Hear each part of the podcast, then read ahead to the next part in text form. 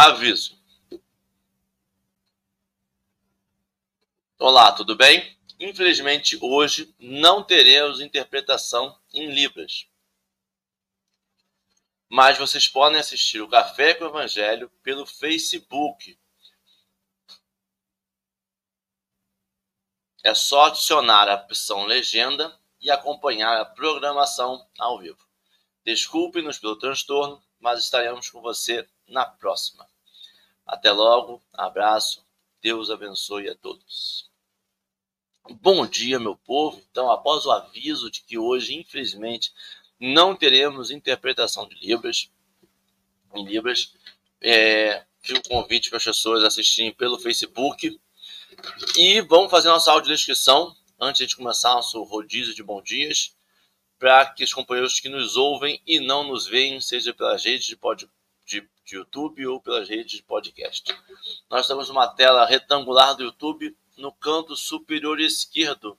Está escrito Café com Evangelho, com letras pretas e uma tarja marrom. No canto super, inferior direito, nós temos um desenho de um homem, símbolo, eh, que para nós simboliza Jesus, né? uma xícara de café branca, um líquido preto e um coração desenhado em branco dentro dessa xícara, e um homem moreno de cabelos castanhos escuros, soltos até a altura dos ombros. Ele está apoiado nessa xícara com uma blusa branca e uma mão levantada. Ele sorri e olha para o centro da tela. A, o fundo da nossa tela é um, aqueles tijolinhos antigos, com lado esquerdo rosa claro, do lado direito branco, com alguns grãos de café soltos pela tela. Nossa tela está dividida em três vídeos dois em cima e um centralizado abaixo. No canto superior esquerdo estou eu, Henrique, um homem moreno, de cabelos castanhos escuros presos para trás, uma barba preta, uma blusa branca, um fone de ouvido em vermelho, fio vermelho. Meu fundo de tela está todo desfocado, porque está uma bagunça, mas dá para ver que a parede é cinza no meu fundo, na minha lateral direita é branca tem alguns móveis e alguns utensílios atrás, alguns equipamentos. À minha direita nós temos Alê. Alê é uma mulher branca, de cabelos castanhos bem escuros, mas todo grisalhadinho, um prateado bonito. Ela está com cabelos longos até a altura dos ombros também, repartidos para o lado esquerdo. Ela está com um óculos de armação redonda, mas com aquela puxadinha para cima no canto superior um óculos de armação cinza mais pro escurinho. Ela tá com uma blusa branca também e de fone de ouvido com um fio preto. No centralizado, no quadrado abaixo de nós, está nosso convidado de hoje, Luiz Maurício. O Luiz é um homem moreno, de cabelo preto, curtinho, repartido para o lado direito. Ele também está com uma barba preta, ele está com um óculos de armação preta fininha. Ele está com uma blusa azul um verde oceano, esse azul que é verde, verde que é azul, a gente não sabe definir, um azul escuro ou um verde oceano? Definam. Verde acinzentado. Isso, um verde acinzentado azulado do Oceano Profundo do Pacífico. É, o fundo de tela dele é uma prateleira à esquerda com alguns livros, à direita uma parede marrom clarinha com uma, uma televisão no canto superior. Bom dia, Alê. Bom dia, meu povo. Quintou. Adorei o, o, prateado bonito, gente. Olha, eu realmente amo meu cabelo, gente. Tá prateadinho. Espero que prateie, fique prateado cada vez mais. Mas é uma alegria estar aqui no Café com o Evangelho. E só começando o café com um lembrete. Hoje à noite, quinta-feira, teremos estudo do livro dos Espíritos. Não é a última quinta-feira do mês, mas tivemos que adiantar então, vocês vão ver aí ao longo do café, e o pessoal que está em casa e que não consegue acessar a tela, né? Então, hoje à noite, estudo do livro dos, dos Espíritos, nove e meia da noite. Então, quem puder, se achegue, e o nosso convidado acabou de cair aqui na tela. Então, se achegue, porque hoje tem, hoje é o dia, não é isso? Henrique vai tentar aqui já entrar em contato, já está voltando. E aí ele voltou, então já voltamos a ter os três quadradinhos na tela. E já apresento o nosso convidado do, do dia, Luiz, meu anjo, seja muito bem-vindo. Se apresente para o pessoal que está aí no chat, fale um pouquinho do Luiz. E mais uma vez, obrigada por ter aceito o convite, estar com a gente aqui. Entendemos a rotina de um pai numa manhã de quinta-feira, mas consegue estar aqui com a gente hoje nessa, nessa partilha com Jesus. Bom dia a todos e a todas. Bom dia, Henrique, Alê. É um prazer enorme estar aqui com vocês novamente. Perceberam que eu já caí tropeçando, né? Já voltei rapidamente, né? A internet já vai dando para a gente já um, alguma sinalização de como vai ser o dia. Eu espero que seja o único tropeço, né? Inicial aí. É, não peçam para me definir a cor da minha camisa, que eu não vou fazer isso, né? Por favor, que eu vi aqui que nos comentários, né? Pessoal já tentou definir aqui azul petróleo, né? A companheira botou o outro, veio com o Oceano Pacífico, né? Então, por favor, não me peçam isso, né? É, vamos ficar entre o Paulo Estevam, entre o encontro do Ananias, né? Com, com o Salva, vamos ficar por É mais simples, né? É, é, não vou dizer que é simples, viu? É uma tarefa difícil, né? Mas a gente, né? É, assim, na medida do possível, a gente vai aqui fazer as nossas reflexões, né? Tenho certeza que vocês vão me ajudar muito nesse processo também, né? É, então, meu nome é Luiz Maurício, eu, eu sou de Itaboraí, do município de Itaboraí, mas atuo no movimento espírita aqui dessa região, próximo a Itaboraí. É, a gente integra aqui o 42º Conselho Espírita de Unificação, né? Eu costumo brincar que é um, um grande vice-reino, né? Porque tal a, a o tamanho né, da região, porque congrega quatro municípios, né? Porque a divisão territorial do movimento espírita ela não se dá só pela quantidade de casas espírita, mas é, é principalmente pela quantidade de casa, né? Então você tem uma concentração de casas aqui em Itaboraí, mas nesses municípios que estão assim no entorno, Rio Bonito, que vocês conhecem, né? Tanguá, é, Silva Jardim, é, esses municípios, Cachoeiras de Macacu, eles têm poucas casas espíritas, então eles congregam, né, esses municípios, então a gente está aqui ombreando, né, como diz Paulo, com os joelhos desconjuntados, né, mas firme na fé, e aí atuando aqui, seguindo, a gente faz uma palestra aqui, faz um trabalho ali, e a gente está aí, né, partilhando com esses irmãos e irmãs aqui dessa região, tá? Então, é, a, a Casa Espírita que atualmente eu milito, ela fica exatamente, o pessoal vai lembrar agora, né, no centro, no maior centro de, de engarrafamento da face da Terra, que é o, o bairro, o distrito de Manilha, Itaboraí, né, que vocês sabem, né, é, ninguém passa aqui feliz, né? Não tem ninguém, não tem como ninguém dizer que adora, que ama Manilha, a não ser quem mora aqui, né? Que é o nosso caso, né? Mas para quem passa aqui é sempre o um momento aí de dificuldade, né? Emocional, porque vocês sabem que aqui, né? Eu costumo dizer que é o centro, a usina de calor do mundo e a, o centro de, de, controle de tráfego, né? Do Rio de Janeiro. Para você, para poder o pessoal se entender, né? É, praticamente a entrada, né? Da cidade de Itaboraí. A, a Casa Espírita está exatamente ali naquele miolo ali chamado Manilha, né? É, que os, o, a maioria sente feliz quando passa por ali, porque sabe que vai chegar até a região dos lagos, né? Mas em Manilha ninguém quer ficar, né? E aí a gente está aí, é isso.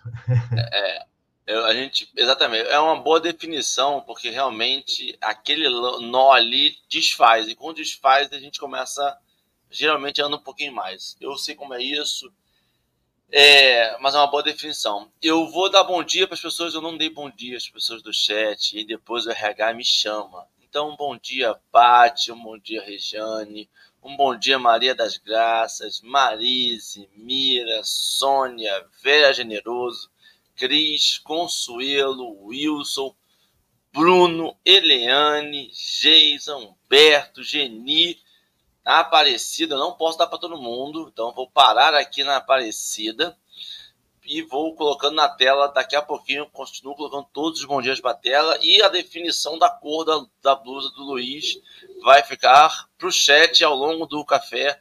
A gente vai definir qual é a cor da blusa do Maurício. É, para a gente começar nosso café de hoje, hoje a gente continua no encontro de Sala e Anonias. Os itens são 25, 26 e 27 O link do texto está no chat. Estamos passando por algumas. Não sei se era no meu celular, mas eu conseguia. Eu, quando eu clicava no link, não abria. Mas quando eu copiava o link e jogava no navegador, abria. Um negócio de doido. Talvez seja uma, uma, um negócio programado do meu celular, que já tem idade, e talvez ele já queira ser trocado por um novo. Mas se não conseguir copia e cola, se não conseguir copiar e colar, joga no Google Encontro de Saulo e Ananias, Bíblia do Caminho, vai ser direcionado para lá. Muito grande para digitar, fala com o seu assistente, o assistente vai direcionar também, seja ele um, uma Siri, seja ele um, um, um Google, uma coisa, ele vai direcionar. E antes, para direcionar o nosso estudo, já pegando o link do direcionamento, a ler, direciona para a gente uma prece para direcionar nosso estudo.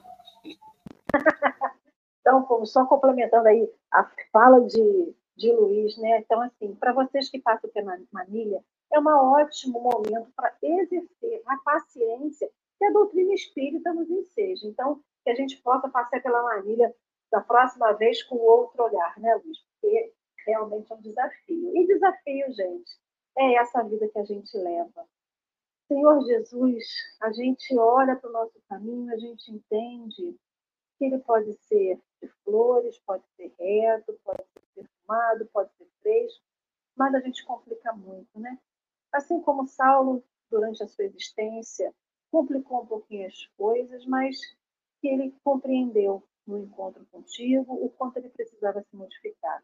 E que cada um de nós possa achar o seu caminho, possa achar o seu momento de encontro contigo, Jesus, para que também possa se modificar que possamos nos espelhar cada vez mais em Paulo, compreendendo as deficiências de Saulo, mas também compreendendo a obstinação dele em se melhorar. Então, que a gente possa buscar esses exemplos vividos por um irmão que encarnou lá atrás na Terra e que nos, deixa, nos deixou esses exemplos, nos deixou esses ensinos e que estão até hoje aqui mostrando para a gente que é possível sim, aprender, que é possível mudar, que contigo, Senhor, nada é impossível. Então, nos abençoe a nossa manhã nos dê uma manhã de muitas reflexões. Assim seja. Graças a Deus, e assim será. É, eu vou colocar agora na tela o texto de hoje. Não vou colocar na tela porque o Luiz saiu. Não... O Luiz saiu, vamos esperar ele voltar. Luiz, acho que ele está treinando para as Olimpíadas. Está dando é, é... duplo twist capado. Ele tá indo e voltando, tá brincando de pique-pega, mas ele vai voltar e a gente vai fazer. Acho que eu vou fazer uma leitura. Vou fazer uma leitura, uma leitura. Vou fazer uma leitura, porque a leitura é longa hoje. Eu tô com medo de não dar tempo, que já são 12. Então vamos lá, hein? Calma aí, que agora eu vou ter que me autocontrolar aqui. Nossa, é complicado para mim. Dá nó na minha cabeça. Vamos lá. Vamos lá. A leitura de hoje começa com o Luiz Maurício chegou. Luiz, Luiz, de novo. Quer que eu faça a leitura? Você faz a leitura, Luiz? Não, eu posso fazer. Então, Tranquilo. vamos lá. Segundo tropeço, hein? vamos lá. É... O velho discípulo do caminho estava comovido, recebendo aquelas carinhosas evocações. Saulo chorava. Compreendia, sim, que Abigail não poderia estar morta. A visão de Jesus redivivo bastava para dissipar-lhe todas as dúvidas. Certamente, a escolhida de sua alma apiedara-se de suas misérias, rogara ao Salvador, com insistência, que lhe socorresse o espírito mesquinho e, porventura coincidência, o mesmo Ananias que lhe havia preparado o coração para as bênçãos do céu estendera-lhe igualmente as mãos amigas, cheias de caridade e perdão. Agora, pertenceria para sempre àquele Cristo amoroso e justo, que era o Messias prometido. Nas emoções extremas que lhe caracterizavam os sentimentos, passou a considerar o poder do Evangelho, examinando seus ilimitados recursos transformadores queria mergulhar o espírito nas suas lições iluminadas e sublimes, banhar-se naquele rio de vida, cujas águas do amor de Jesus fecundavam os corações mais áridos e desertos. Aquela meditação profunda empolgava-lhe agora a alma toda. Ananias, meu mestre, disse o ex-rabino com entusiasmo, onde poderei obter o evangelho sagrado? O antigo discípulo sorriu com bondade e observou: Antes de tudo, não me chames mestre. Este é e será sempre o Cristo. Nós outros, por acréscimo da misericórdia divina, somos discípulos, irmãos na necessidade e no trabalho redentor. Quanto à aquisição do evangelho, somente na Igreja do Caminho, em Jerusalém, poderíamos obter uma cópia integral das anotações de Levi. E resolvendo o interior de surrada patrona, bolsa a tiracolo, significado, né? retirava alguns pergaminhos amarelentos, nos quais conseguia reunir alguns elementos da tradição apostólica. Apresentando essas notas dispersas, Ananias acrescentava: Verbalmente, tenho de cor quase todos os ensinamentos, mas no que se refere à parte escrita, aqui tens tudo o que possuo. O moço convertido recebeu as anotações, assaz, admirado. Debruçou-se imediatamente sobre os velhos rabiscos e devorava-os com indisfarçável interesse depois de refletir alguns minutos, acentuava: Se possível, pedir-vos-ia deixar-me estes preciosos ensinamentos. Até amanhã. Empregarei o dia em copiá-los para o meu uso particular. O estalajadeiro me comprará os pergaminhos necessários. E como que, já iluminado daquele espírito missionário, que lhe assinalou as menores ações para o resto da vida, ponderava atento. Precisamos estudar um meio de difundir a nova revelação com a maior amplitude possível. Jesus é um socorro do céu. Tardar na sua mensagem é delongar o desespero dos homens. Aliás, a palavra evangelho significa boas notícias é indispensável espalhar essas notícias do plano mais elevado da vida.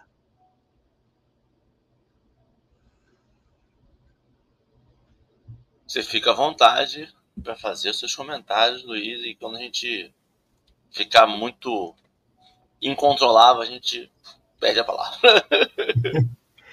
tranquilo, tranquilo. Então, é, Assim, primeiramente, que eu acho que é importante a gente fazer algumas considerações nesse sentido, né? É, é assim, é falar da, da obra, né? Assim, muito rapidamente, né? A obra, a obra Paulo Estevam é um primor, né? Eu tenho certeza que vocês escutam isso, né, regularmente, porque vocês já estão fazendo o estudo dessa obra há algum tempo, né? É, foi uma das primeiras obras que eu li, né? É, mediúnicas, né? Relacionadas ao espiritismo, né? Foi uma das primeiras. Eu não era espírita, né? Apesar de os pais serem espíritas. E é, é uma obra que mexeu muito comigo, me tirou de uma certa zona de conforto, de uma perspectiva, né, da própria vida, mas não fez eu virar espírita de a, a partir do momento que eu terminei a sua leitura, não. Eu precisei passar por outros tipos de despertamento, né? É, daqueles mais é, digamos assim, mais direto, se vocês bem me entendem, né? Que a gente costuma dizer a nossa irmã dor, né? Então eu tive que ser tocado, né? É, por essa, digamos assim, né? Por uma dose mais forte, né? De despertamento. Mas foi uma obra que me deixou muito impactado, né? Tanto é que eu lembro, assim, a primeira vez que eu li a, a velocidade, né? Porque como é um romance também, né? Ali, e muito bem escrito, ele vai te puxando, assim, te dragando, né, muito rapidamente, que você quer saber ali os próximos passos, né, de Saulo, depois de Paulo, e de toda aquela é, de todo aquele contexto que envolve é, a saga, né, podemos dizer, desse espírito, né, quando aqui esteve na Terra. É, é uma obra que foi psicografada em 1941, né, e eu acho que um dado interessante é o 15º livro publicado é, através do, da mediunidade do Chico Xavier. Eu acho que um ponto importante também, que muitos dos nossos companheiros que estão acompanhando sabem, né? Um abraço aí também, o Luiz Duval, companheiro lá do Movimento Espírita de São Gonçalo. Um grande abraço, tá? É, e, e para todos aí que nos conhecem e que estão conhecendo agora nesse momento, né?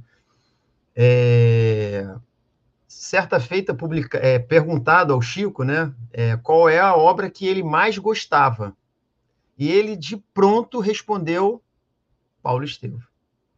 Então é, é, realmente é uma obra assim muito completa, né? É um verdadeiro colorário, né? Digamos assim, né?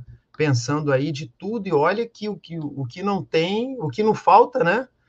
É material de qualidade que foi publicado, né? Através ditado por esses espíritos através do Chico Xavier, né? Então assim, você pega dois mil anos, Ave Cristo, 50 anos depois, Fora aquelas, a coleção espetacular através do, do André Luiz, né, do Espírito de André Luiz, e muitas outras obras, mas o Paulo Estevam realmente é um livro muito impactante né, e muito importante para o movimento espírita. Né? Feito essas considerações, e aí a gente pode entrar assim, né, de forma mais direta aí no, no texto, né? É, esse, esse, esse momento é um momento assim muito importante para entender a trajetória desse espírito né? Ora, Saulo, né? O Rabino, né? É, Saul, né? No, no, no, no, grego, né? Saul e Saulo são a mesma coisa. Você tem lá o rei Saul, né? Do Antigo Testamento, é o mesmo nome que o Saulo que a gente usa, né? E depois, como convertido, passa a ser Paulo, né?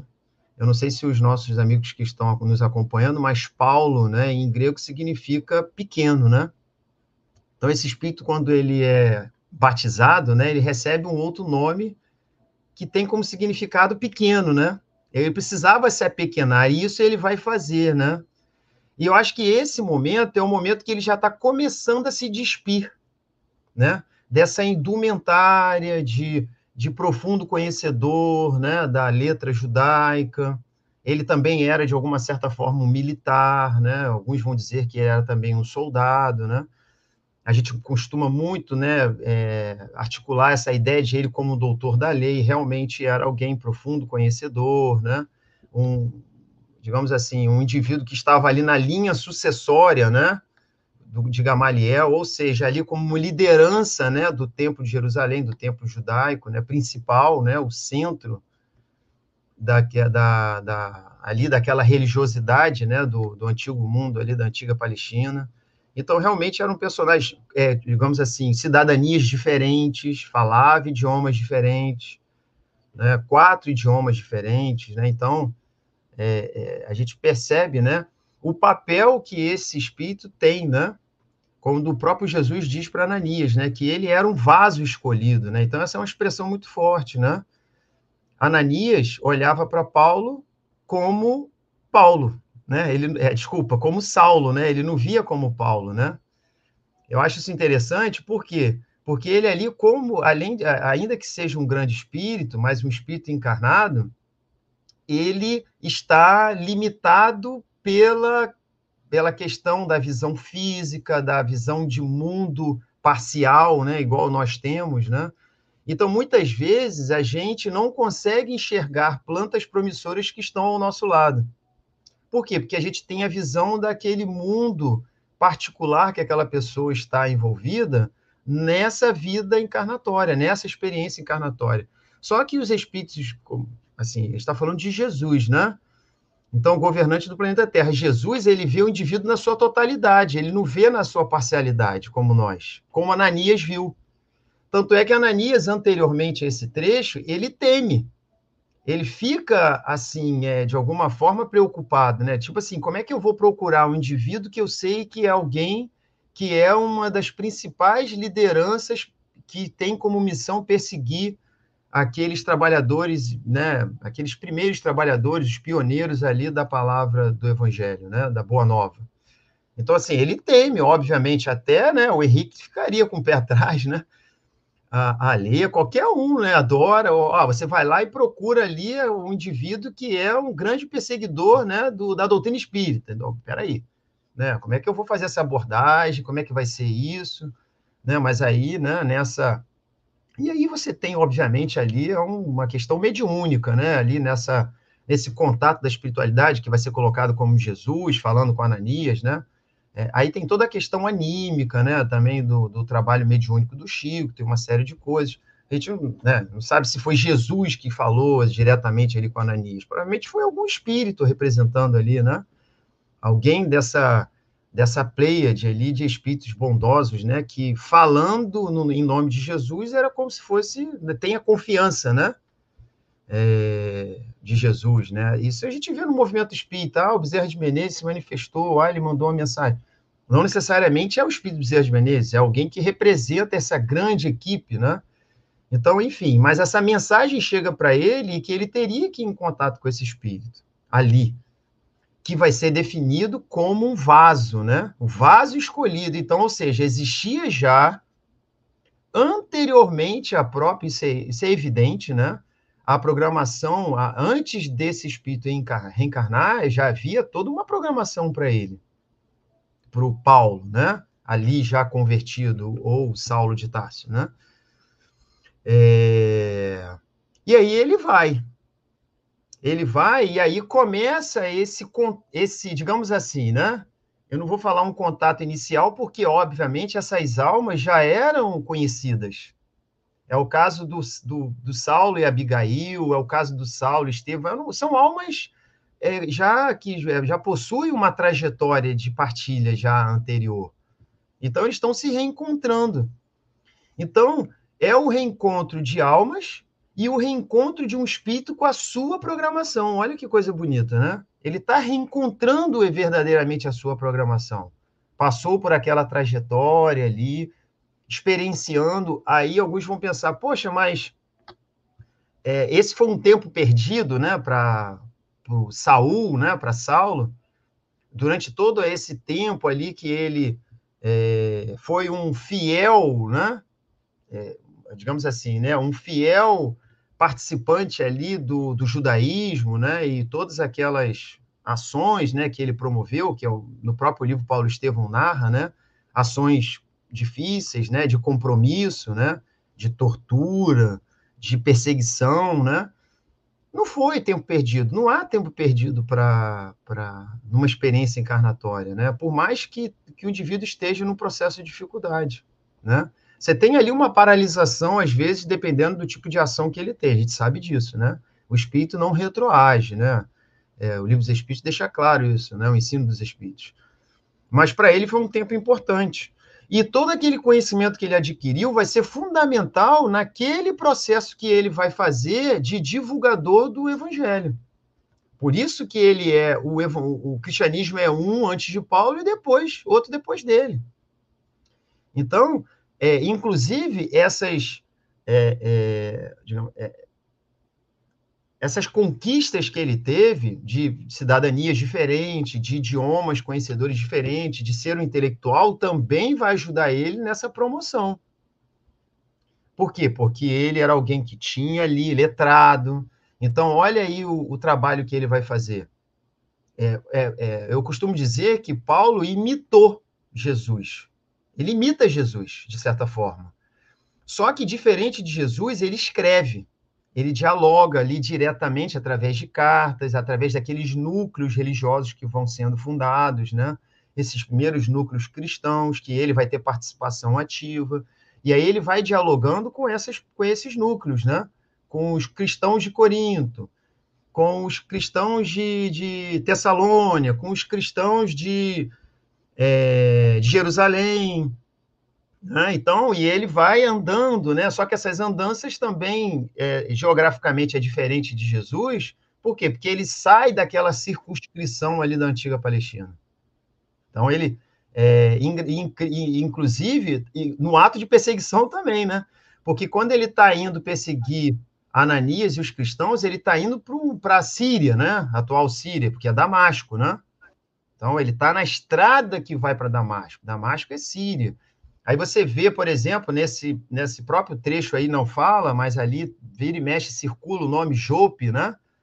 Que, tam, que é uma cidade de. É a antiga Tel Aviv, é a atual Tel Aviv, né? Na atual Tel Aviv de Israel. É uma cidade portuária, né? É, seu nome, Rafah, né? Essa é a atual cidade de Rafah. E é uma cidade portuária. Então, a distância de, de Rafah, de, de antiga cidade de Jope, para Damasco, é, são 400 quilômetros. Então, olha como é que esses espíritos andavam, né? Então, e a gente está falando de um local perto, porque nas andanças de Paulo, ele vai para a Ásia Menor, então ele faz um, um, uma série de trajetos, né? Anda muito. E isso no lombo de animais, ou então a pé, na maioria das vezes a pé, né? Então, assim, foi um trabalho de muito esforço. O que, que eu destacaria de, assim, de muito bacana nesse trecho aí? O reencontro dele consigo mesmo, o encontro dele com a mensagem do evangelho escrita, porque ali a tradição é oral, principalmente, essa tradição escrita é nossa, não é uma tradição desse, desse período. Né? Tanto é que no tempo histórico, as cartas de Paulo são anteriores aos evangelhos, as primeiras versões dos evangelhos vão ser produzidas mais de 100 anos depois do, do processo de crucificação de Jesus. Anos 160, anos 170. As cartas de Paulo no tempo histórico são anteriores. Para a gente poder ver como que esses, é, esse material que hoje a gente tem acesso, ele foi organizado de forma diferente da nossa ideia. E outra coisa, a escrita é algo muito simbólico para nós que somos assim de um, do mundo moderno, né? Digamos, podemos dizer. É uma necessidade, né? Saber ler, saber escrever. Mas no mundo antigo isso não era uma necessidade porque não fazia parte da realidade da vida dessas pessoas. Vocês vejam que o Ananias ele decorou. Ele fala isso no, no trecho, né? É interessante, né? Ele já sabe de cor, tá isso, tá ali no texto, né? Então ele guardou na mente dele, por quê? Porque a tradição é oral, ouvindo, mas ele trazia alguns escritos que a gente pode dizer que estava muito longe dessa organização sistemática que a gente conhece, né? evangelhos, Atos dos Apóstolos, daí é muito depois, né? Então, é, um ponto que eu acho também que eu achei interessante é o seguinte: a necessidade já do Paulo de é, já, de já entender ali a necessidade, digamos assim, a necessidade de divulgação, de, de ver formas, né, de que aquela mensagem chegue para outras pessoas, né?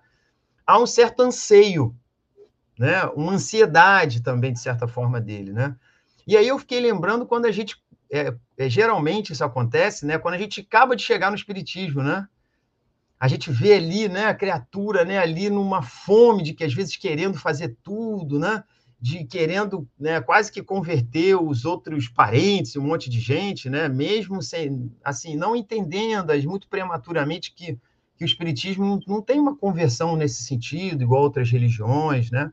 Tem um processo de maturação necessário mas é o anseio da criatura, né? Ali, né?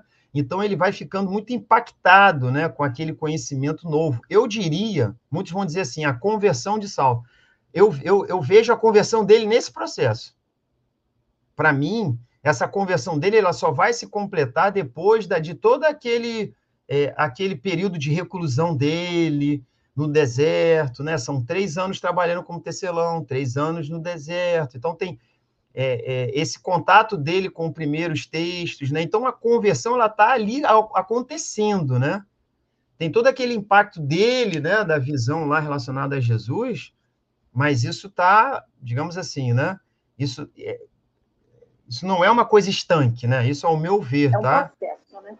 É um processo, exatamente, né? E esse momento aí do texto que vocês destacaram, esses, esse trecho, é, ele tá muito, ele é muito importante nesse processo, que é esse contato ali, né, esse reencontro dele com o espírito, Ananias, esse reencontro dele consigo mesmo, né?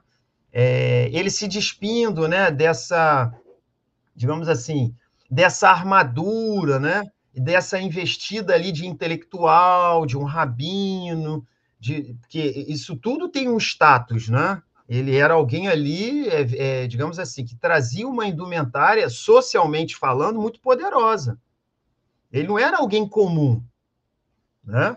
E aí eu estou falando na questão social mesmo, né? Ele tinha destaque dentro daquela sociedade, tinha uma importância, ele tinha cidadania romana, Então, o indivíduo, um hebreu, é difícil, né, a cidadania romana. Geralmente é uma coisa herdada, né? Fala ali. Deixa, deixa eu pegar o seu gancho aí, né? Esse, esse, esse momento que ele vem, esse trecho aqui, de uma emoção muito profunda para Paulo, né? agora já Paulo, mesmo que não tenha ainda mudado o nome, que foi a tomada de consciência da imortalidade da alma. Ele perde, né? porque ele tem esse sentido da perda, que é a perda de Abigail, que foi o estudo de ontem, né? que o pessoal começou, a falou ontem. Então, assim, é a tomada de consciência de que a vida não cessa com a morte do corpo. Então, tem uma frase aqui que eu achei lindíssima, que é esse despertar que ele tem após essa conversa com o Ananias, que ele fala, né? Que após a visão de Jesus redivivo, que essa visão de Jesus redivivo, ela foi suficiente para dissipar toda e qualquer dúvida que houvesse sobre né, a, a, a, vida ser eterna, né? que o corpo perece, mas a vida permanece. E essa é a dúvida de várias pessoas de várias religiões. Inclusive ele tinha essa, não era dúvida, né? Era como se fosse uma negação. Ele vivia em negação de diversas situações, de diversos pontos. E esse era um processo de negação. Então essa tomada de consciência que ele tem é como se acendesse a lâmpada, né? A lâmpada mágica que diz assim, opa, então não é só isso que a gente. E ele tem essa consciência depois da tomada de consciência da imortalidade, abre para ele essa perspectiva de que Abigail vivia e vivia também nessa intercessão por ele. E aí eu fico pensando né, nessa, nessa necessidade que Paulo teve, porque o final do nosso texto ele fala dessa ânsia, né, dessa sede, dessa fome, como uma pessoa nova que conhece algo bom e quer aproveitar tudo, que era de levar né, essa palavra do Cristo, esses ensinos do Cristo, e ele dizia que precisamos estudar um meio de difundir a revelação com a maior amplitude possível. Isso foi logo no início desse despertar de Saulo para Paulo, né? desse despertar, esse nascer de Paulo. É como se nascesse uma nova pessoa dentro daquele mesmo homem. Né? Então, nesse, nesse renascimento, ele já fala dessa possibilidade e aí, como que a gente vive num mundo acreditando que a gente não tem essa comunicabilidade entre os bons espíritos e nós, como nós não sofremos dessa influência dos espíritos, seja de uma forma positiva ou negativa, e não ver a presença da espiritualidade nesse, nessa, nesse apoio, nessa influenciação positiva a, a Paulo, de difundir a doutrina espírita, de, de difundir o evangelho do Cristo. Então, mas como que ele poderia difundir alguma coisa se ele não conhecia? Ele não é que ele não acreditasse em Ananias, mas Ananias não poderia passar o dia todo, todos os dias com ele para ensinar a ele. Então, nessa ânsia de aprender, ele precisava desses escritos para que ele pudesse estudar, como já era intrínseco da personalidade de Saulo, o estudo. Tanto que as pessoas chamam ele de doutor da lei, por quê? Porque ele estudava, ele tinha ânsia, ele, ele dissecava, ele era o, humildinho da época, né? Ele era o humildinho da época de Moisés, da, da, das leis de Moisés. Então, ele dissecava, ele estudava nas, nas, nas miudezas a lei de Moisés, e era isso que ele precisava com o Evangelho do Cristo para que ele pudesse sair a pregar, para que mais na frente ele pudesse fazer o que ele fez. Então, a gente vê também o preparo desse homem. Não era só um preparo para uma influenciação da espiritualidade, era um preparo dele como homem nessa tomada de consciência. E aí a gente fica nessa, ah, mas o que, que eu vou fazer?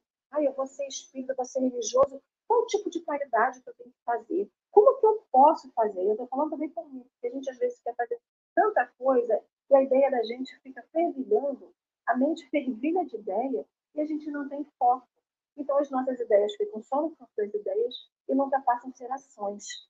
Então, o que a gente efetivamente a gente precisa no mundo é de atitude, é de ação, seja em qualquer é, campo da vida, seja no efeito da caridade, a gente ajudar as pessoas que precisam, seja gente se ajudar, seja gente ajudar um parente, até para poder fazer faxina. Eu faço faxina mentalmente todo dia na minha casa. Enquanto eu não pegar a vassoura e não for limpar o chão, a poeira vai ficar lá. Então, Saulo sai do campo das ideias e parte Então, ele tem ali toda uma influenciação positiva da espiritualidade que inspira, que o inclui, mas ele pega isso e transforma em ação. E ele não podia transformar em ação tendo Ananias como se fosse a, o livro vivo né, dele. Né? Ele até poderia, no convívio com Ananias, aprender mais, saber aplicar mais aquilo que ele tivesse aprendido. Então, é, quando a gente fala, né, até no café, nas nossas discussões, que a gente quer ser como em Paulo, não quer dizer que a gente tem que botar né, é, o sapatinho no pé e sair andando 500, 600 quilômetros, mil quilômetros. Se esse é o seu, é o seu caminho, que você trilhe esse caminho. Mas que a gente encontre um caminho que o trilhe com consciência, com verdade, com obstinação, que é o que ele teve.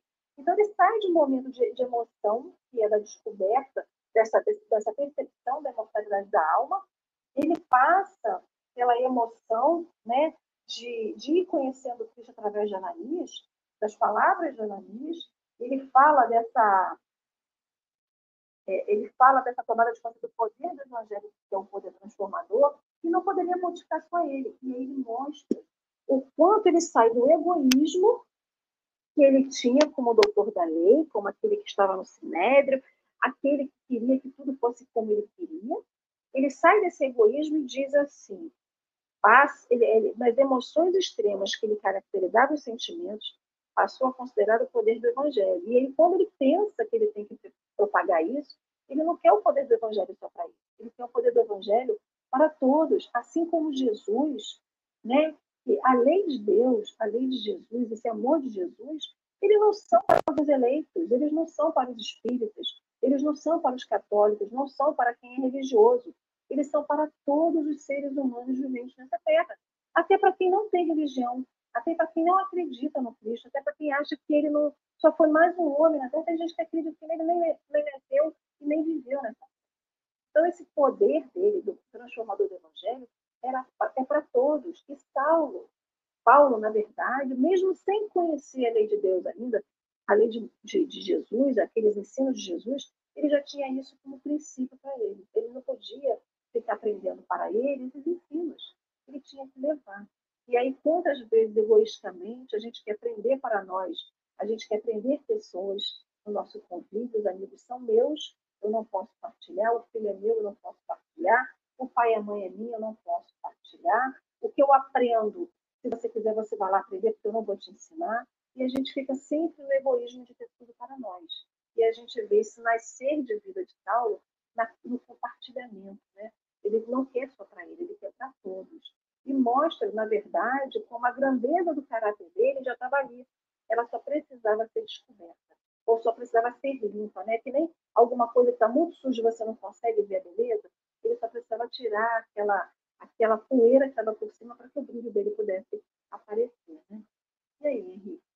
Eu viajei aqui, eu estou nessas conjecturações. Fale um. Não, viagem se viajou é bem-vinda. Eu acho que não foi viagem, não. Acho que é, é isso. É, a gente precisa, e eu concordo com o Luiz, começou falando do, do texto. Luiz, volta e termina um café e fala que obra maravilhosa. Porque é uma obra diferenciada, uma obra que realmente cabe esse estudo minucioso, assim, né? E, e você descobrindo essas essa passagem, esse momento ali, você ir detalhando ele, é interessante porque você vai desvendando um Saulo que faz parte do mesmo pensamento, né? É o mesmo Saulo toda a lei, agora só que invertido. Por que invertido? Porque, pelo menos na minha visão, o Saulo até aqui, ele estudava se preparando para uma vivência futura. Ele estudava as leis mosaicas, ele estudava o Velho Testamento, ele estudava os antigos profetas, Elias. Ele estudava tudo isso para se preparar para quando vier um novo Messias ele estar pronto.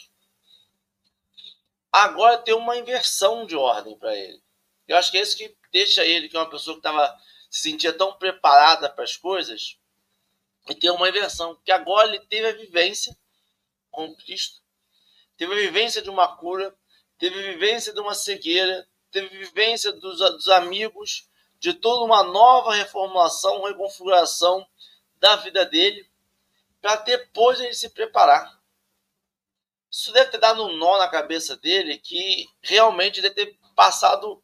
Ele pediu para deixar até o dia seguinte, porque ele ia virar à noite, estudando, lendo, reescrevendo e, e, e colocando no como aquilo ali vai, vai, vai, vai ficar com ele, né?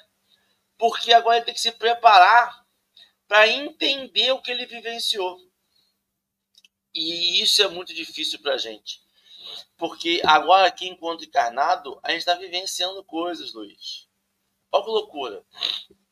A gente se preparou no nosso planejamento reencarnatório, segundo nossa doutrina, e aqui a gente está vivenciando. E ao mesmo tempo que a gente está vivenciando, a gente tem acesso a obras como essa, a doutrina espírita, ao evangelho mesmo, a obras cinematográficas, séries, filmes, livros, que te dão complemento, te vão mostrando um significado daquilo ali. Eu acho que é isso que ele faz. Quando ele vai pedindo o pergaminho, quando ele vai pedindo isso tudo, ele quer escrever aquilo para que ele possa, sabe como um, dicionário, quando você tem dúvida de uma palavra, você pesquisa. Hoje em dia mais não, hoje é o, é o navegador, né? Quando você está na dúvida, você pesquisa pela palavra no navegador da internet. É, é isso. E, e lembrar dessa época que é também tão importante como você falou, Luiz. As tradições eram orais. As pessoas estavam mais preocupadas em vivenciar do que em escrever. Hoje é diferente. Hoje as pessoas estão mais preocupadas em escrever, em gravar, do que em vivenciar. E aí a gente tem algumas distorções, pessoas que não estão no momento, estão no local, mas não estão no momento e não entendem o significado da coisa, seja de uma ação boa ou ruim, porque só querem registrar aquilo para ver se ganha notoriedade. E é importante respeitar esse processo de entender o que você vai divulgar para daí então você divulgar. O Saulo vai sair daqui bem mais preparado, porque ele teve, ele fez um checklist e ele tinha tudo. Ele tinha conhecimento da lei mosaica, ele tinha conhecimento dos antigos profetas, ele tinha a vivência, ele teve uma vivência profunda, extremada, e ele estava tendo agora com Ananias o conhecimento da, do Evangelho. E, querendo ou não, com todo respeito, você ter uma troca com, com um Ananias é um curso profundo, é um curso intenso. Ele estava ali de uma forma completamente intensa. E isso que é legal para a gente trazer para nossa vida.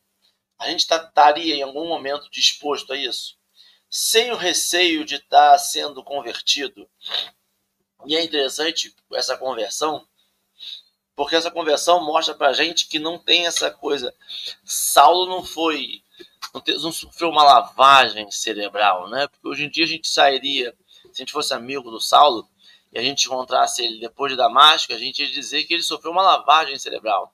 Alguém botou caraminholas em suas cabeças, que a gente não sabe nem o que é caraminhola, né? E botou na cabeça porque e a gente vai entender que não, que esse processo de lavagem cerebral é um processo de convencimento.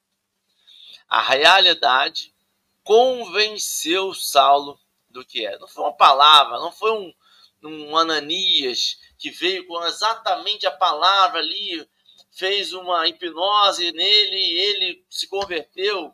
Não. Tanto que no, no, no de ontem ele fala sobre o anseio que a. Esqueci o nome dela. Deus do céu, olha, eu sou péssimo. Abigail. Abigail, obrigado. A Abigail estava em se converter. Esse desejo, esse anseio, que muitas das vezes não foi dito por palavras, por Saulo, mas foi sentido. E você percebe, concordo com o Luiz, você percebe uma mediunidadezinha, zinha não, né? Mediunidade zona de de Ananias, porque ele falou ontem sobre os olhos de Abigail e hoje, volta e meia, ele não precisava falar, Saulo não precisava falar. Ele ia falar, o Ananias já sabia o que ele queria. Ele ia, tem uma leitura do ser humano, mas tem ali um trabalho, como o Luiz falou, da espiritualidade para potencializar isso. Sabe, às vezes é isso. Às vezes a espiritualidade está ali para potencializar, para você, você ter uma boa intenção. Eu vou só, vou só duplicar a, a informação aqui para você poder ter. E já foram considerações finais. O café de hoje passou voando e foi muito bom. Luiz, é com você. Aliás, tem mais uma consideração final? Porque eu já falei demais. Nada. Luiz, o povo quer te ouvir, Luiz. E o Marcelo já ficou sete horas na sua cidade, ó. Sete oh, horas. É, engarrafado, mas em maneira eu tenho certeza que foi uma experiência assim para ele assim é, é, profunda né de reflexão meditação né. Ele ficou sete horas né o, o, o, o, Saulo depois de convertido precisou de seis anos né três anos no deserto três anos trabalhando como tecelão. Eu gosto de destacar esse esse momento porque mostra que mesmo ele muito entusiasmado né o Ale com o, o recém encontro com os textos com, como você destacou, né, o papel do tutor. Né? Quem foi Ananias ali? Um tutor, né? E a gente, às vezes a gente se nega a ser tutor dos outros, né? Quando, na nossa vida, na casa espírita, a gente nega, né? A gente se sente ameaçado das nossas posições, que a gente, a pessoa chega, né? Se ela tiver alguma, digamos assim, algum tipo de experiência em alguma atividade que nós somos responsáveis e essa pessoa traz ali, né, algum tipo de estofo, né, dentro daquela área, a gente já se sente ameaçado, né? A gente é, é, essa essa questão mesquinha, né, é algo que às vezes está sempre ali, né, circulando, né, no radar das nossas ações, é, da nossa vida. Isso isso ainda é muito presente, né? Então, Ananias não se negou a isso como você bem destacou, ele foi esse tutor ali para Paulo, mas Paulo precisou de, um, de uma, um processo de maturação individual. Por isso que ele faz essa escolha depois, de se afastar. É lógico, ele vai ter muitas decepções, né? É, de alguma forma ali, né, é, o reencontro consigo mesmo, as decepções daqueles que eles achavam que caminhavam com ele, né, e na verdade não caminhavam. Isso acontece muito com a gente, né, ao longo da nossa experiência terrena. Às vezes a gente pensa que alguém está do nosso lado e às vezes efetivamente não está. Ou então, é, no questão ao contrário, né? A gente se coloca como alguém que está caminhando, partilhando com o outro, e na verdade nós não estamos, e a gente decepciona, né? Porque a gente fala muito da decepção do outro, né? Mas a gente esquece, a gente, fala, a gente esquece às vezes de pensar na decepção que a gente causa nos outros, né? Então, é, ali foi um encontro, né, digamos assim, né, foi um start inicial. Mas todo o processo que ele vai desenvolver, isso só vai acontecer depois. Isso vai acontecer depois. Ele vai precisar de um momento de amadurecimento. Até porque a missão dele era muito árdua, né? Porque o próprio Ananias diz para ele, né, que voltando àquela, àquela, àquela frase, né, que ele era um vaso escolhido, mas que ele iria ter que sofrer, que ele iria sofrer por Jesus. Você vai ter que sofrer por meu nome, né? Então, a gente não está aqui de nenhuma forma, e eu creio que o, o, o livro Paulo Estevo também não fala, não fala disso, né?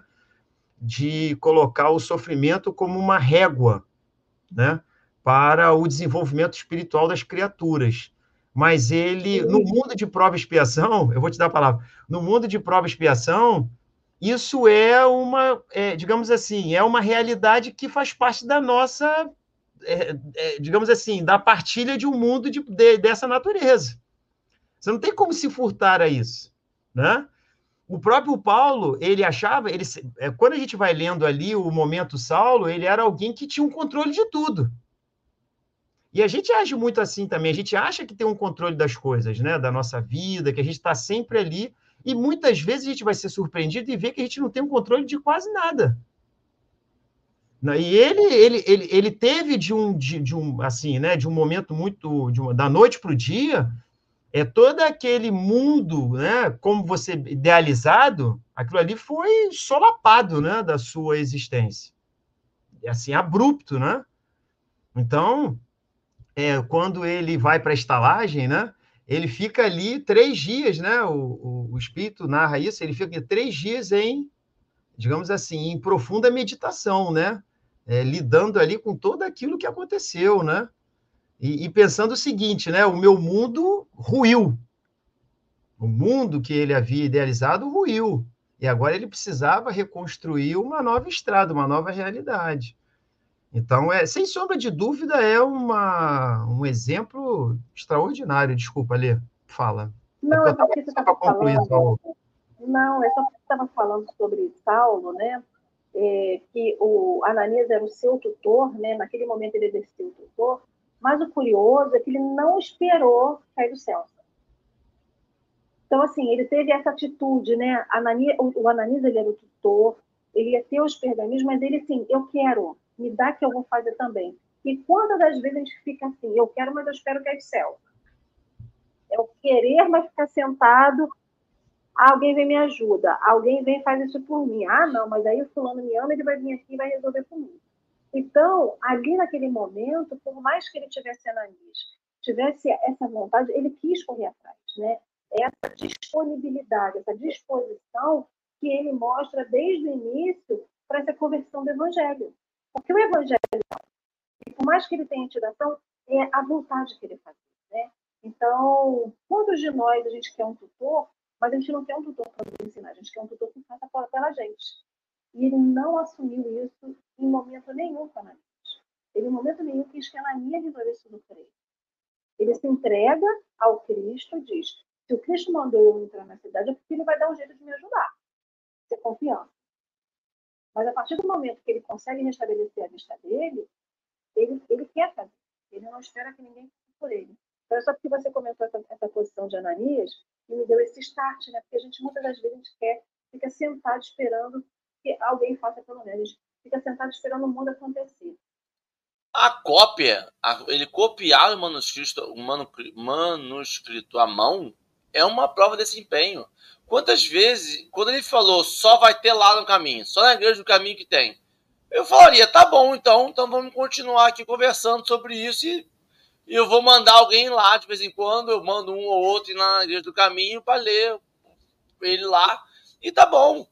Não, ele quis me dar o que você tem, então eu vou copiar tudo que você tem. Porque eu vou divulgar mais. E aí eu vou incentivar pessoas a copiarem. E é interessante porque essa ideia vem dele não vem no Ananias. E muitas das vezes, eu concordo com você, concordo com isso. Muitas das vezes, essa pessoa que está ali como mentor, como o professor, ela tem que carregar, pegar na minha mão e me levar até o local. Não é no colo. E mesmo assim, e eu vou fazer às vezes a contragosto. Esse do Ananias, ele, ele te mostra o caminho e te incentiva. Mas as ideias são suas. o, o fazer é seu. O como vai fazer, se você vai copiar resumindo, se você vai copiar é, na sua interpretação, beleza. Mas é você que vai fazer.